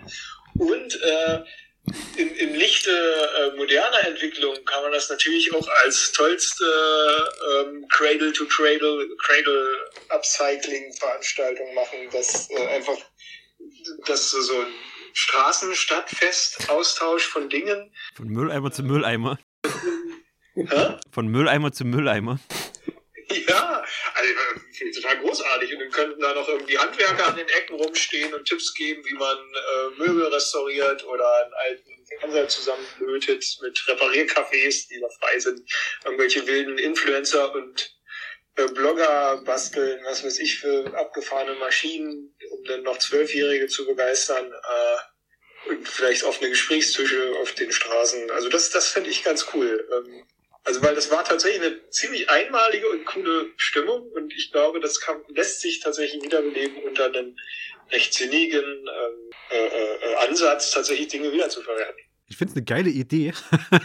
ich weiß, ähm, dass Chemnitz, ich weiß aber nicht mehr, wann das war. Irgendwann hat Chemnitz aufgehört mit diesen ähm, jährlichen Sperrmüllaktionen, wo alle das rausgestellt haben. Jetzt musst du einzeln Container bestellen, hausweise. Schwere Fehlentscheidung. Finde ich irgendwo auch. Äh, obwohl ich die Gründe dafür auch nachvollziehen kann. Das Ding ist, das ähm, lässt man sich ja auf dem Sonnenberg nicht zwingend sagen. Also immer wenn es darum geht, was kann man am Sonnenberg verbessern, heißt, ah, an vielen Ecken ist Müll. Und seit zwei, drei, vier Jahren fällt mir das auf, dass viel so Urban Dumping mit äh, Möbeln betrieben wird. Also du hast in der Regel jede Woche irgendwo so einen kompletten Hausratsding stehen. So zwei Beistelltische, ein Sofa meistens und noch so ein bisschen Kleinkram findest du ständig. Ähm, Das war das Sperrmüllfest. Äh, Ich wollte gerade sagen, Vielleicht sowas wie der Purge für den Sonnenberg. der Sperrmüll-Purge. Dann kann ja auch gleichzeitig an dem Tag dürfen auch alle Hunde überall hinkoten. Vielleicht hilft das ja auch das Problem. Aber das ist jeder Tag auf dem Sonnenberg. ich wollte gerade sagen, du beschreibst eigentlich alles wie immer, bloß dass wir es in ein Event verwandeln. Ähm, ich gebe es mal an, an Daniel Schneider weiter. Die wollen unten im, im deiner Mutter, bei diesem Mehrgenerationenhaus. Hundekoterie. Nein, das soll so ein Upcycling-Ding, glaube glaub ich. Und da hatten sie mal gesagt, soll mit rein. Vielleicht könnt ihr das so als initiale Party starten. Bringt uns euren Müll, ähm, dann machen wir Upcycling draus. Coole Idee. Nice. Würde ich doch Kultur auch definieren, ne? das, was man sowieso immer macht, und das wird dann irgendwann überhöht. Ne? Also, Von, von Menschen Tag- gemacht ist. weil du nicht anders zu helfen weißt, äh, Kartoffeln mit, mit Quark und irgendwann ist das dann äh, Kulturjahre. So. Das, das, das könnte ja der Müll auf dem Sonnenberg sein. Ich finde es spannend. Gute, eine, gute Idee. ähm, Pascal, bei dir. Ich habe tatsächlich zwei Ideen. Mhm. Ähm, ich bin so für, für Kulturimporte, weil man schaut ja immer in andere Städte, was die so für absurde Traditionen haben. Ja. Und ich war diesen Sommer in Siena in Italien und die haben da jedes Jahr so ein absurdes Pferderennen auf dem, auf, auf dem Marktplatz. Und ähm, Siena ist in so Stadtteile, Kontraden eingeteilt. Und jedes, jedes Stadtteil hat so ein eigenes Wappentier, was man auch immer in so kleinen Ornamenten in dem, in dem Stadtteil sieht. Also es gibt die Kontrade des Turms, die Kontrade der Schildkröte, die Kontrade des Einhorns. Es gibt auch die Kontrade der Welle. Also es geht nach ganz absurden äh, Symbolen. Und jedes Jahr stellt eine Kontrade ein Pferd zur Verfügung. Und dazu werden dann Reiter dazu gekauft. Und die, die Pferde rennen dann gegeneinander um den Marktplatz in einem absurden Pferderennen. Also ich bitte jeden dazu, sich ein Video dazu anzuschauen. Das ist absurd.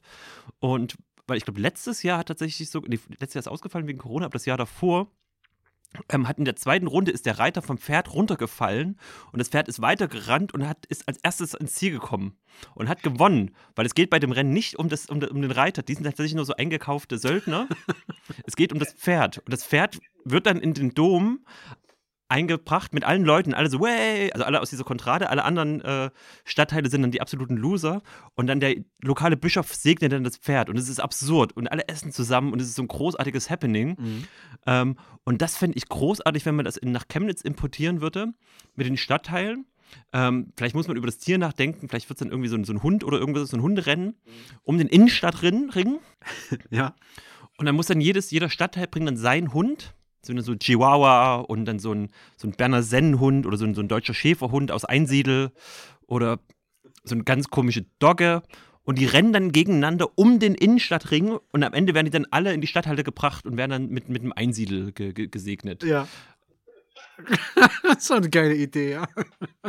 Das fände ich schön, weil irgendwann Ja. muss ja immer sowas starten. Ja. Und eine zweite Sache habe ich mir abgeschaut in, in Kaunas, in Litauen. Die werden jetzt, äh, sind nächstes Jahr Kulturhauptstadt. Mhm. Ähm, und die hatten so ein tolles, also die haben ja auch so, es gibt ja diese, dieses Bewerbungsbuch. Und da haben sie reingeschrieben, weil in Kaunas, das ist, äh, die haben ganz viele so Sozialismusruinen, also so überhöhte sozialistische Bauten in, in ihre Stadt, die aber nie fertiggestellt wurden. Und wo dann halt in den 90er Jahren nach Zusammenfall der Sowjetunion das Geld gefehlt hat, die abzureißen.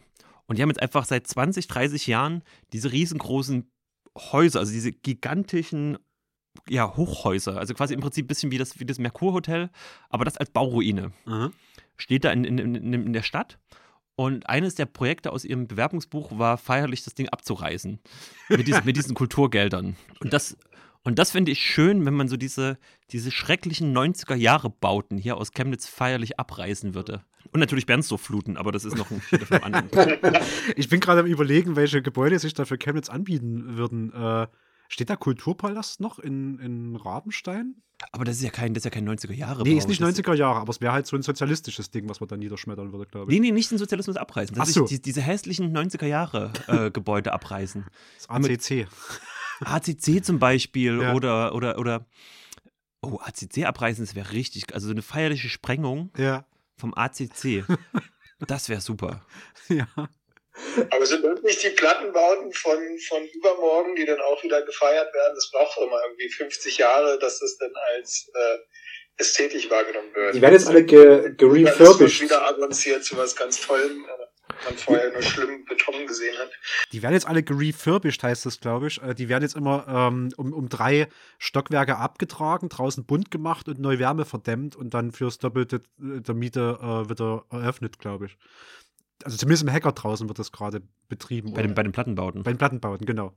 Ja, das, das sollte man eigentlich auf dieses Center ab, äh, zum Beispiel, das ist, ist Sonnen, äh, wie heißt das? Äh, ACC, Alt Chemnitz Center, meinst Alt, Alt, Alt, es gibt das Vita Center. Ha? Vielleicht kann man die auch mal komplett umbauen, so das Vita Center komplett unterirdisch verlegen. Oder die Sachsenallee, wäre auch so ein schönes, Ja. einfach so komplette Verpflanzung mit diesen, mit diesen komischen Center-Strukturen. Ich fand ja immer die Idee geil, ähm, das werden diese Dinger sein, wenn Online-Shopping das aus ausgefressen hat, wo wir dann alle Urban, äh, Urban Gar Gardening oder Vertical Farming einfach machen können. Mhm. Das wären die Gewächshäuser von morgen, diese ganzen neuen Center. Und dann wären das so äh, babylonische, utopische Gartenstrukturen. Das könnte sogar klappen, ne? Da ist immer relativ viel Glas verbaut und in der Mitte ist meistens irgendwie ein Springbrunnen und überall schon diese Pflanzkübel drin. Also diese ganzen Zwischenwände ganz gut rausreißen. Ich glaube, das ist, das ist eine schöne Verwendung für diese Mhm. äh, Tempel. Ich wäre ja noch für dieses Knoblauchfest. Ich weiß nicht, welche, welcher Ort das ist, aber wo du sagst, ähm, Tradition importieren. Es gibt, oh, frag mich nicht, welches Land. Äh, zur Not recherchierst und fügst dann hier nochmal ein. Aber es gibt irgend so ein Land, wo regelmäßig Knoblauch oder so, eine, so ein Dorf, wo regelmäßig Knoblauchfest gefeiert wird. Ähm, da gibt es dann Knoblauchbrot, Knoblauchkuchen, äh, Knoblauchfeierlichkeiten. Ähm, da wird einfach absolut alles absurd um Knoblauch gedreht. Das muss wahnsinnig nach Knoblauch riechen. Das, Aber was wäre denn das Chemnitzer Pendant? das ist eine gute Frage. Ich würde mir Knoblauch wünschen, aber ich fürchte, das wird was anderes. Das Chemnitzer Langoschfest. Das Langoschfest, ja. Das geht aber eigentlich schon wieder. Langoschfest hätte ich Lust drauf. Langosch, ja. Eine Langosch-Kette, ein Langosch, also Kette zum Umhängen. Es gibt ja die, den, die, die Legende, dass wenn sich in Chemnitz, sobald mehr als fünf Leute sich zusammen, also über eine gewisse Nähe zusammenstellen, dass ein Langosch-Stand automatisch daneben entsteht. Genau. Vielleicht kann man das auch irgendwie mit dem Käse-Mike noch zusammenbringen. Oh, stimmt, der Käse, Mike. Okay, Das wäre eine unheilige Allianz. das stimmt. Okay. Ähm, abgefahrene Ideen. Ähm, ich hoffe sehr, dass mindestens zwei davon umgesetzt werden, weil die klangen alle geil. Stimmt. Na, letzte Abschlussfrage. Ähm, da könnt ihr euch aber auch nochmal austoben. Am besten immer im Wechsel. Wir fangen mit Christian an, Pascal und dann immer hin und her. Muss sich nicht zwingend auf Chemnitz per se beschränken, ein bisschen außerhalb Gang schon, aber jetzt nicht ähm, äh, deutschlandweit. Eure Top 3 Lieblingsorte in Chemnitz oder was man mal gesehen haben sollte. Oder deutschlandweit. Nee, macht, mal- macht mal auf Chemnitz und so ein bisschen außerhalb. Ähm, ich fange mal bei Christian an. Äh, das äh, Schwitzkästel in der Nähe von der Sachsenallee. Ja, Magischer Ort. Wunderbarer magischer Ort. Alte Leute, günstiges Radler, feine Saunalandschaft. Äh, ist toll. Ich Ja. schöne Stunden mit Pascal verbracht. Das hat tatsächlich auch eine. Also, es ist eine Sauna, die ist im ersten Stock oder im zweiten Stock. Die ist relativ hoch gelegen und hat ein Fenster. Also, es ist irgendwie sehr. so eine Außenterrasse. Es hat eine Au Außenterrasse, also man, man schaut dann auch raus. Wir haben noch Bierchen getrunken und dann waren da wir sonieren und, und äh, du bist da aber auch irgendwie so ein Fremdkörper zwischen diesen Rentnern. Es ist äh, irgendwie was eine sehr schöne Stimme. Und ist auch sehr günstig. Das magische Gespräch äh, äh, dem beiwohnen dürfen zwischen den Typen, äh, den beiden Typen in der Sauna wollen. So, und? Und dann so zehn Minuten Pause. zehn Minuten Pause. Hast du schon die Blumen auf den Balkon gestellt? Zehn Minuten Pause. zehn Minuten Pause. Das er- erstreckte sich über eine Ewigkeit und äh, das, das fand ich sehr toll. Und wusste man nicht, hat der eine nicht Lust auf Kommunikation oder haben die einfach nur sehr mit Bedacht äh, diese Geräusche ausgewählt, die die dann ausgestoßen haben? Das war super. Okay. Ähm, Pascal. Oh Gott, Lieblingsorte in Chemnitz. Ich muss tatsächlich. Chris, mach du mal noch einen. Ich muss kurz nochmal nachdenken. Mhm. Ähm, ich finde generell die Reichenhainer, äh, ich hoffe, das ist die Reichenhainer oder Straße der Nation, wie heißt denn das? Also zwischen äh, Busbahnhof und äh, Roten Turm, die Straße. Eine Straße der Nation. Straße der Nation. Äh, Finde ich mag ich. Also wenn, wenn ich Leute nach Chemnitz äh, gebracht habe, ähm, die haben immer erst mal einen Lachanfall bekommen äh, am, äh, am Bahnhof, ob der Trostlosigkeit. Und dann sind wir auf diese Riesenstraße ge geschritten, die so überdimensioniert ist für die Stadt. Und du Ja. hast dann ja meistens da irgendwie drei, vier Autos, die verkehren.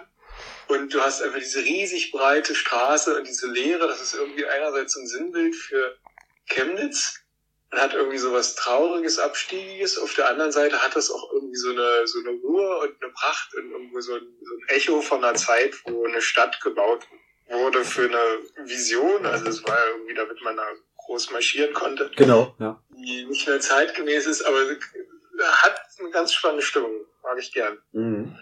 Also ein Highlight auf jeden Fall, was aber auch relativ neu jetzt erst entstanden ist, ist für mich der Darm von Karl Marx, der im, ich glaube, Schillerplatz oder Schillerpark ist das, Ich meine Schillerpark, ja. äh, gegenüber von der Innenstadt äh, Uni. Weiß nicht, wer es jetzt nicht kennt, äh, aber alle, die aus Chemnitz kommen, kennen es wahrscheinlich. Da wurde im, im Rahmen der Gegenwarten der Kunstsammlung ähm, im gleichen Maßstab ähm, wie das Karl-Marx-Monument der Darm von Marx nachgebildet, in der gleichen Anmutung, wie auch die Bronze ist es, glaube ich, ähm, da gestaltet ist. Und dann hat man da im Maßstab 1 zu 24, alle Modellbauer mögen mich jetzt bitte äh, steinigen, da einfach einen Dickdarm hingelegt. Und es ist, es ist wahnsinnig toll, da einfach diesen Darm zu haben.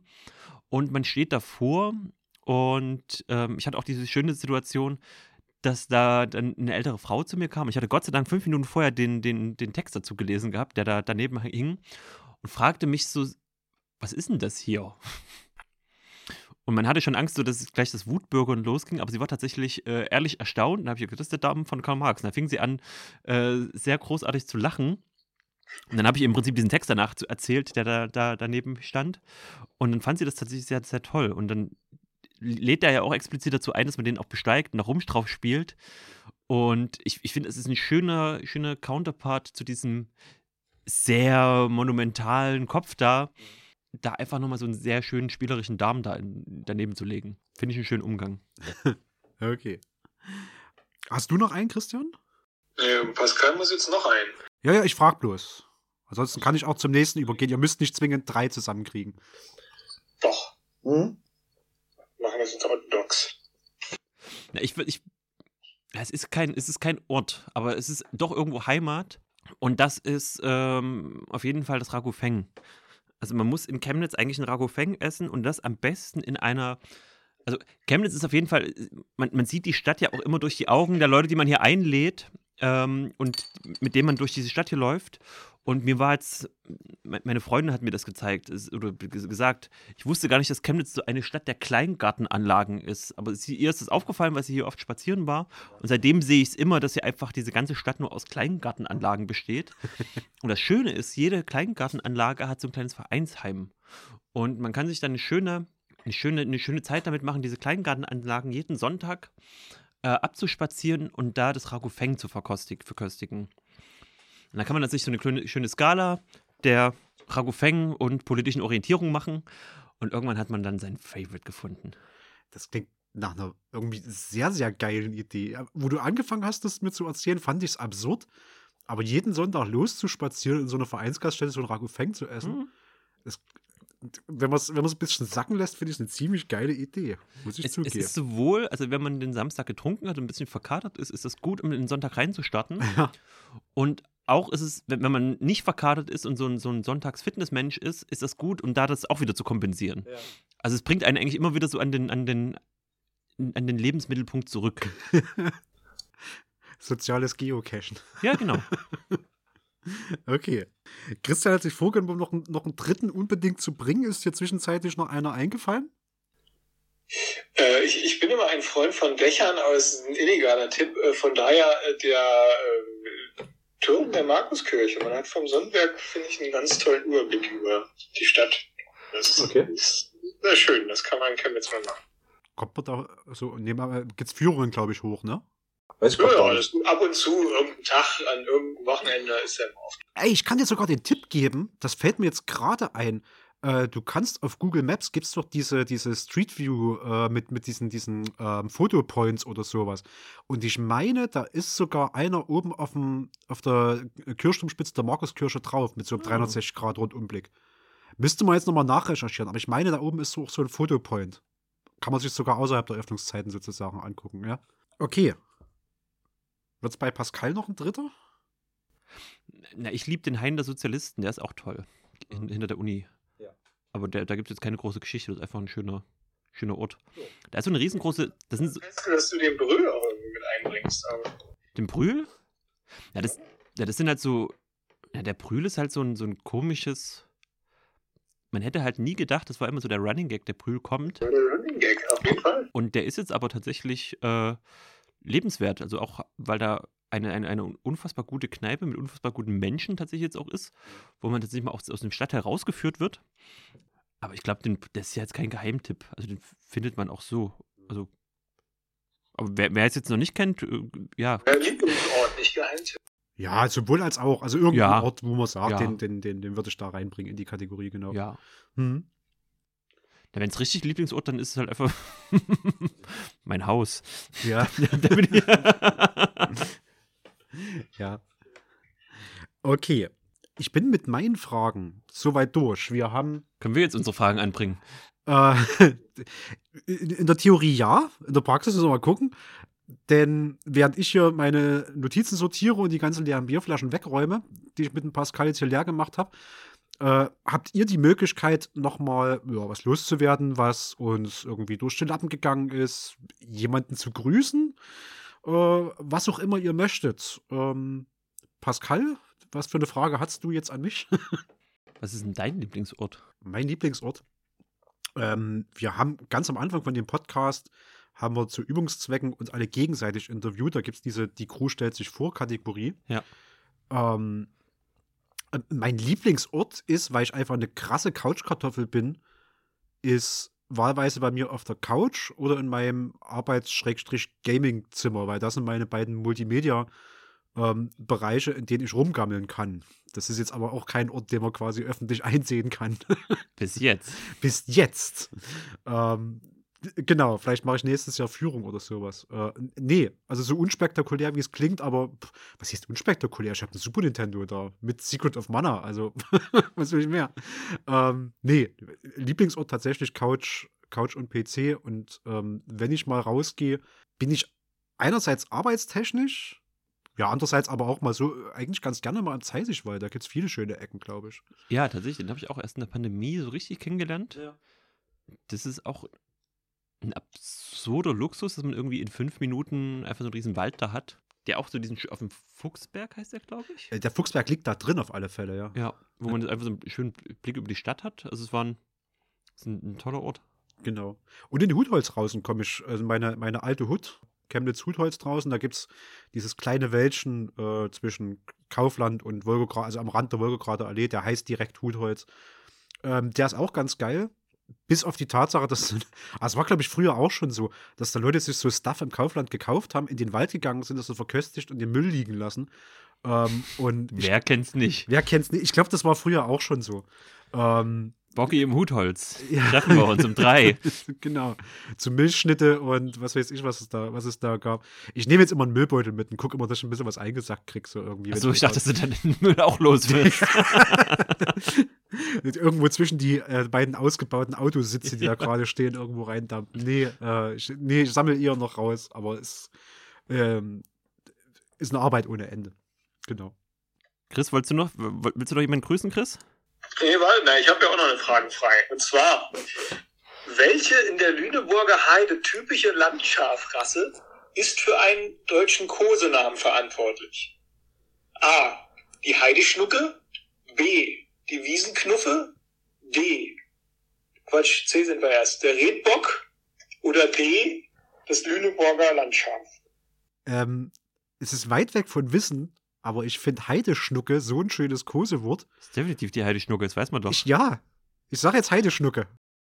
Das ist richtig. Das ist richtig, sehr schön. Damit haben wir eine gewählt. Nach Bier, Bier nach Bier. Kennt ihr das, wenn ihr äh, so ein Personalpronomen anfangt falsch zu benutzen und dann müsst ihr den Satz irgendwie da reinpressen? Das ist immer schwierig. Ständig, ständig. Das mache ich im Schnitt alles raus. Das ist ganz geil. Super cool. Ja, äh, Heideschnucke habe ich gestern gelernt. Richtig gut. Ja. Schnucke, äh, schnuckelig, weil die Überlegung war schnuckelig, äh, ist ein Adjektiv, dann muss Hm. es ja auch ein Subjektiv dazu geben und das kommt tatsächlich von der Lüneburger Landschafrasse Heideschnucken. Das ist bisher die pädagogischste Episode, die wir äh, überhaupt hatten. Wir haben so viel gelernt heute. Wow. Und ich finde Heideschnucke auch irgendwie ein Das cooles ist Wort. schön, aber auch ein bisschen traurig. Ja. Alright. Ähm, gut. Ich würde noch gern, Chris, Ja, wie geht's deiner Oma? Gibt's die noch? ja. Oh, oh Gott, stimmt, die war auch oft Stargast in äh, Quizfragen. Ne? Okay, dann würde ich gerne noch Christian Prax Oma grüßen. Gisela, Grüße gehen raus. okay. Ähm, ich habe am Anfang gesagt, es wird heute eine spezielle Podcast-Folge. Ich glaube, das haben wir gebracht. ich meinte eigentlich speziell, weil es thematisch zwischen Interview und die Crew stellt sich vorliegt. Ich fand es aber aus ganz anderen Gründen interessant. Ähm, ich hoffe, alle, die zugehört haben und bis hierhin noch mithören, ebenfalls. Äh, wenn ihr Wünsche, Anregungen, Fragen, Feedback, Verbesserungsvorschläge oder was weiß ich habt, Schickt das an die üblichen Kanäle info at kaffeesatz-chemnitz.de oder auf Facebook, Twitter oder Instagram oder kommt, insofern das möglich ist, hier vorbei und schmeißt uns unsere eure Kritik direkt um die Ohren. Wir geben diese Ohrfeigen dann an Pascal und Christian weiter. Ich bedanke mich ganz herzlich, dass ihr heute Abend mit mir hier wart, ähm, dass wir da so eine, ein schönes Stündchen Gespräch zusammenbekommen haben, dass ich sehr, sehr viel lernen durfte und dass das bisher meiner Meinung nach die Beste Folge ist. beste Folge ist. Mit Abstand. Na, die zweitbeste. Die zweitbeste Folge. Wir verraten aber nicht, wer die erstbeste Folge hat. Genau. ähm, okay, dann wünsche ich allen einen schönen Abend, Nacht, Urlaub, Woche, Wochenende, Morgen. morgen, oh Gott, Montag, Toi, toi, toi. toi, toi, toi, gutes Gelegenheit zum Beinbruch ähm, und verabschiede mich von allen. Macht's gut. Cheerio. 什么来着